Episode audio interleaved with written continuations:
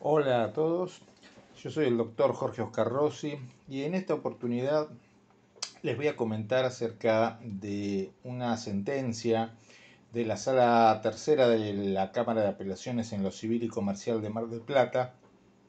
que tuvo lugar el 9 de diciembre del 2020 donde eh, se observa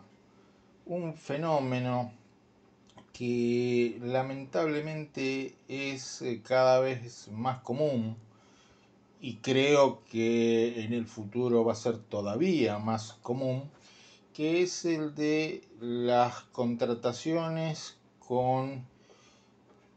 escaso o inexistente cumplimiento del deber de información. Eh, acá se trata de un contrato de seguro eh, que se realiza por vía telefónica. Y quien realiza ese contrato de seguro, quien ofrece el seguro, no es la aseguradora, sino un banco que actúa como agente institutorio y que ofrece un seguro bastante específico, bastante particular. Concretamente se le ofrece a la actora la contratación de un seguro de vida que la ponga a cubierto del riesgo de contraer cáncer femenino, eh, es decir, un tipo de cáncer eh, que se produzca eh, exclusivamente en personas de sexo femenino. Luego de la insistencia del el oferente, eh, la actora accede a contratar dos pólizas de seguro. Ahora bien, por empezar, nunca se le enviaron las pólizas de seguro. Eso quedó comprobado en el expediente. Después, eh, pasado un tiempo, eh, la contratante le detectan un carcinoma en el cuello del útero y denuncia a la aseguradora la producción del siniestro supuestamente asegurado. ¿Qué le contestan desde la aseguradora? Que ese específico tipo de cáncer que se, trataría de un cáncer in situ eh, y se trata ese cáncer in situ de una afección que se encuentra expresamente excluida de la cobertura. Vale decir, no se le cubrían entonces todos los tipos de cáncer femenino, para utilizar la expresión que eh, se menciona en la sentencia, sino que aparentemente había exclusiones como la del cáncer in situ, un cáncer eh, de tipo encapsulado que no tiene infiltración o extensión. Eh, uno de los temas que se va a generar es si el rechazo de la cobertura efectuado por la aseguradora lo fue en el plazo de 30 días que establece la ley de seguros, 30 días a partir de que se efectúe eh, la denuncia. Ahí hay un tema eh, porque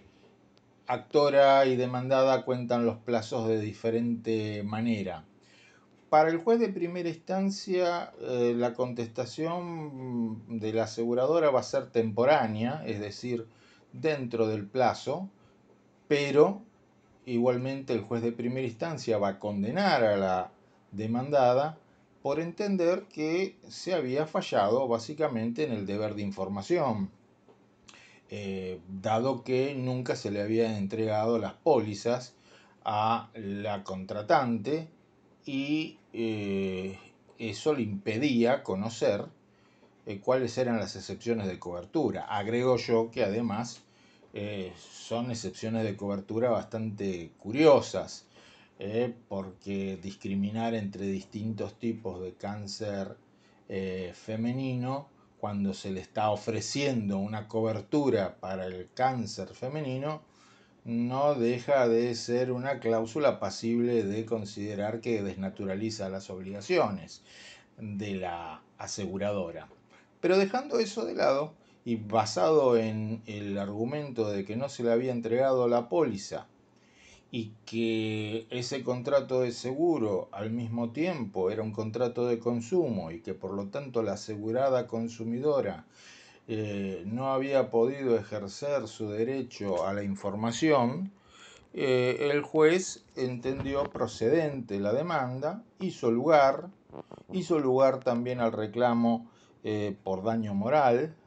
además del reclamo por daño material, pero rechazó el reclamo por daño punitivo por entender que no eh, el tipo de incumplimiento no ameritaba la aplicación de esta figura, pero que sí podía servir como antecedente para, eh, en el caso de que repitiera esta conducta, para una aplicación del daño punitivo en otro juicio. Apelado que fue por ambas partes el, fallo de primera instancia,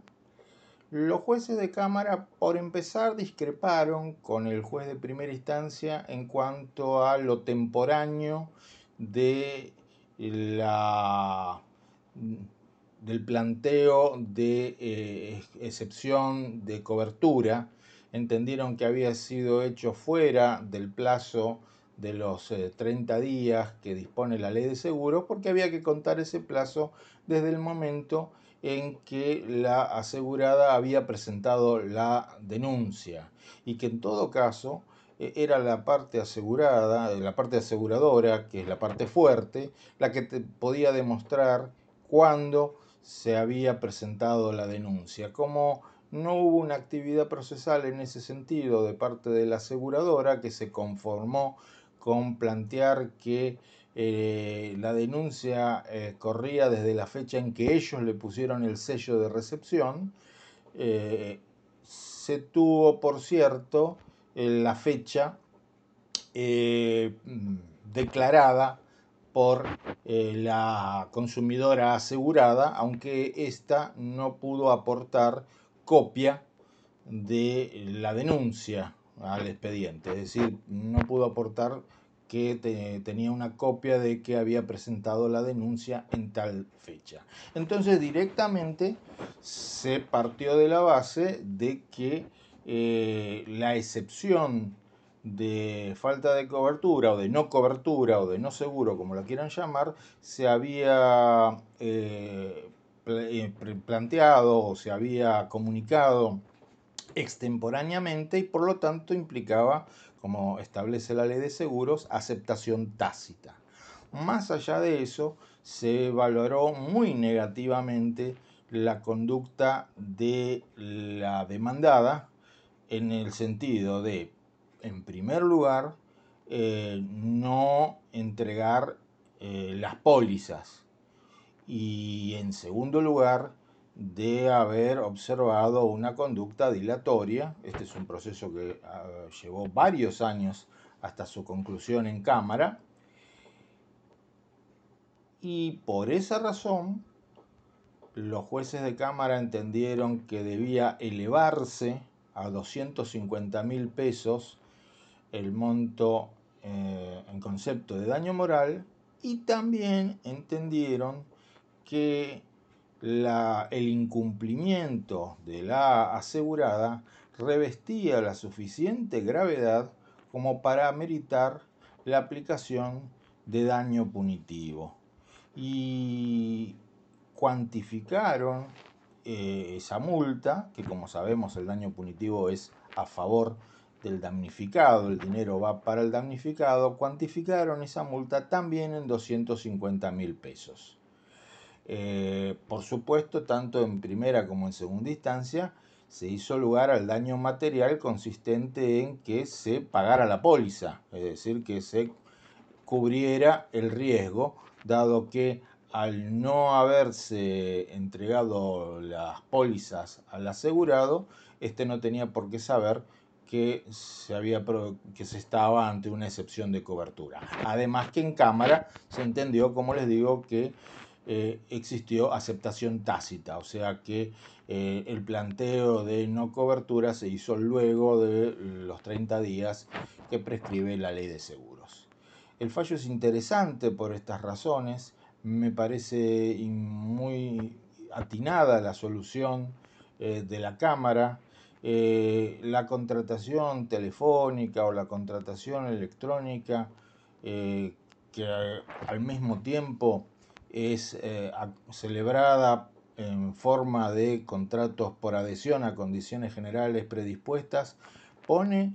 al consumidor en una situación de absoluta vulnerabilidad, de absoluto desamparo en determinadas condiciones si la justicia no actúa en forma compensatoria, ¿eh? en una forma que contribuya a equilibrar esa tremenda desigualdad entre alguien que estaba en su casa y a quien lo llamaron, le ofrecieron algo, le hicieron pensar que ese seguro cubría cualquier dolencia eh, oncológica eh, femenina y luego eh, se vio obligado a litigar durante años para obtener una solución. Espero que les resulte interesante este fallo, que haya sido comprensible la explicación que intenté dar de él y nos encontramos en un próximo audio. Hasta la próxima.